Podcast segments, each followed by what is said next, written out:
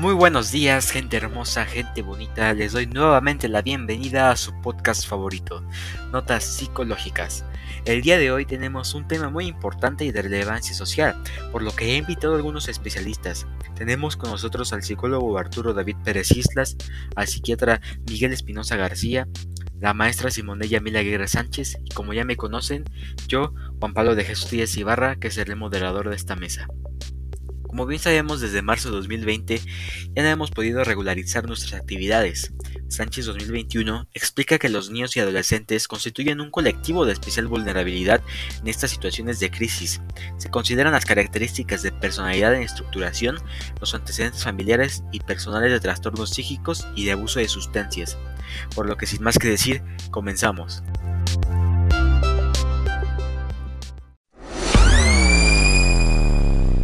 Tengo duda, muy probablemente existen diferentes puntos de vista acerca de si las clases en línea están bien o mal. Por lo que vamos contigo, David. ¿Nos podrías platicar un poco sobre esto, por favor? Para empezar, me gustaría agradecer por la invitación en esta mesa redonda, y les aseguro que tomaré este tiempo que me han dado para poder expresarme sobre un tema muy importante en la actualidad, las sesiones virtuales, también llamadas comúnmente como clases en línea.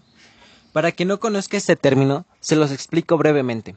Una clase virtual es aquella donde todos los cursos se realizan a distancia o fuera de la escuela, y el maestro o maestros están dando clases desde una computadora. En mi opinión, fueron y son muy necesarias en estos tiempos de pandemia, donde toda la humanidad fue afectada. A continuación, les explicaré por qué es de gran importancia esta nueva modalidad educativa. Cada alumno puede estudiar a su propio ritmo en la comodidad de su hogar. Solamente necesitan una computadora y conexión a Internet. Esto evita que el estudiante se sienta presionado por los docentes.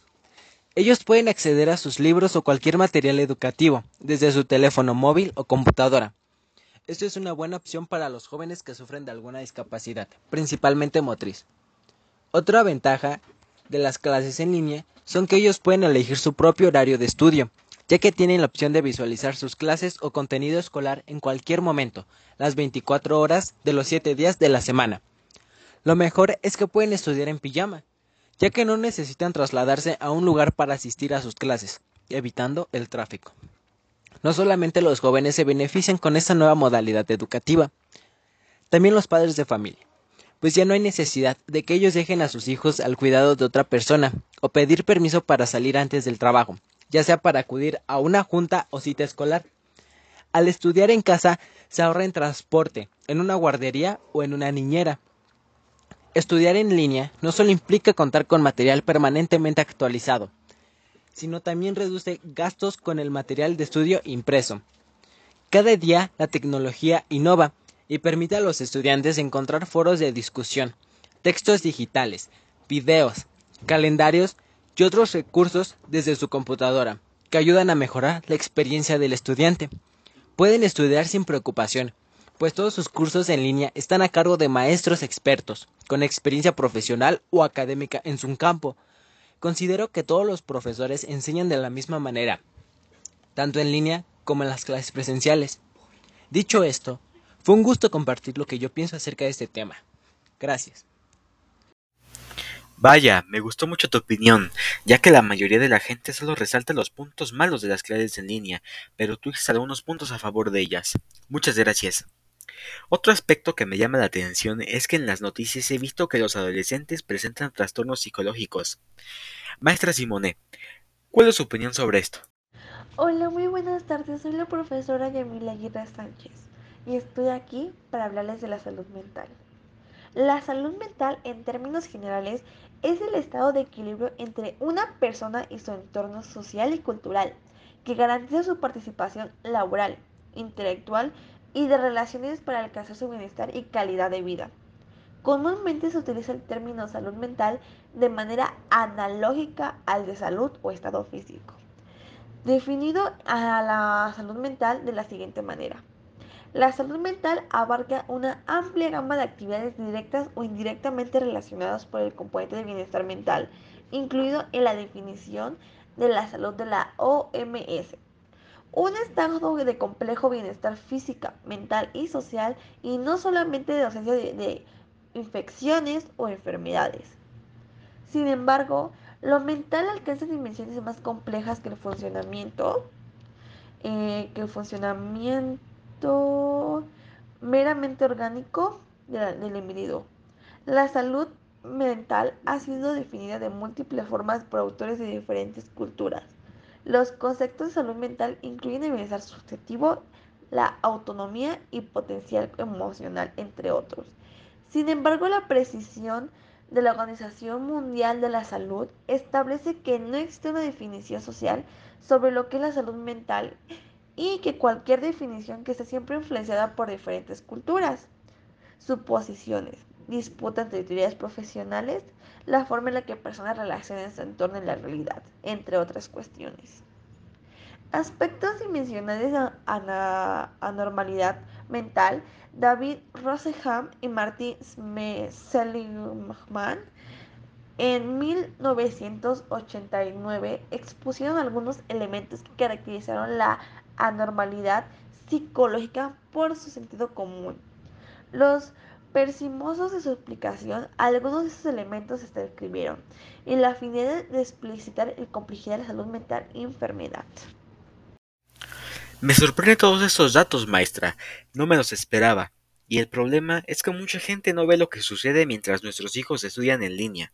No sabemos realmente lo que pasa por sus cabezas.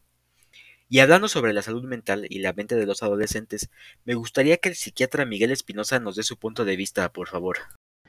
Hola, ¿qué tal? Buen día. Mi nombre es Miguel Espinosa y estoy muy contento de estar en este podcast. Les quiero demostrar el por qué la pandemia que causó el COVID-19 ha traído muchas repercusiones en la mente de los adolescentes. Tratando de ser breve y exponiendo lo que mi campo de estudio y otros tienen que decir al respecto, primeramente quisiera hablar sobre el comportamiento, y es que resulta que en un estudio realizado en el Centro de Control y Prevención de Enfermedades en Estados Unidos, demostró que el 25% de los padres han notado algún cambio en la actitud de sus hijos desde el inicio de la pandemia y las clases virtuales, contra un 16% que acude a clases presenciales. Además, el 46% de los padres ha tenido cuadros de estrés por esta situación. La organización agrega que este nuevo modelo de educación complica el prestar atención a las clases, sobre todo en niños entre 5 y 12 años, lo que ha sido todo un reto para los profesores, dado que la mayoría no tiene ningún tipo de capacitación para impartir es las mismas. El miembro fundador de la Organización Pro Salud Mental puntualiza que, y cito, las clases virtuales han provocado la falta de actividad física en los menores. En las clases presenciales había un espacio de recreación propio para el ejercicio y el reforzamiento de las relaciones sociales, aprendizaje muy relevante. Otro punto del que me gustaría hablar es la salud mental de los mismos, ya que esta situación se presentó en una etapa donde se desarrollan lazos sociales importantes y entre los síntomas de estos padecimientos se encuentra la falta de ganas para realizar cualquier tipo de actividad. De acuerdo con el informe del Laboratorio de Economía de la Educación de la Universidad Javeriana, dice, Conservar la salud mental de los estudiantes es uno de los principales retos que se deben afrontar las instituciones de educación superior en el contexto actual, si lo que se busca es hacer que esta situación sea más agradable y no tengan impactos negativos como la reducción en la tasa de personas matriculadas. Por lo que si el plan es seguir con este plan educativo, propongo que se reestructure desde sus bases, ya que no podemos seguir así. Muy bien, me gustó mucho tu opinión y todo lo que posiblemente esté sucediendo en la mente de los adolescentes. Es muy cierto el punto de vista de estos especialistas, que como su nombre lo dice, tiene más conocimiento acerca de este tema. No todos estamos en desacuerdo con las sesiones virtuales, hay personas que están a favor. En cualquier discusión siempre habrá puntos positivos y negativos. En este caso, las clases virtuales fue un método en el que se esperaba que fuera temporal. Sin embargo, la Universidad del Oriente de Puebla 2021 dice que con el pasar de los días y los meses, esto se convirtió en la única opción para continuar con el aprendizaje de las niñas y niños. Sin embargo, esta falta de contacto e interacción con otros seres humanos debido al cierre de los colegios ha provocado que los estudiantes y maestros tengan un desgaste físico y emocional. Lo que podemos hacer con esta situación es ser un poco más comprensibles con nuestros hijos, al igual que con los maestros. Tienen que comprenderlos y ellos a los docentes. Si nos cuidamos, pronto podemos regresar a las aulas regularmente o incluso algo mejor, retomarlas completamente. Nuevamente les doy las gracias por acompañarnos en este nuevo episodio de su podcast favorito.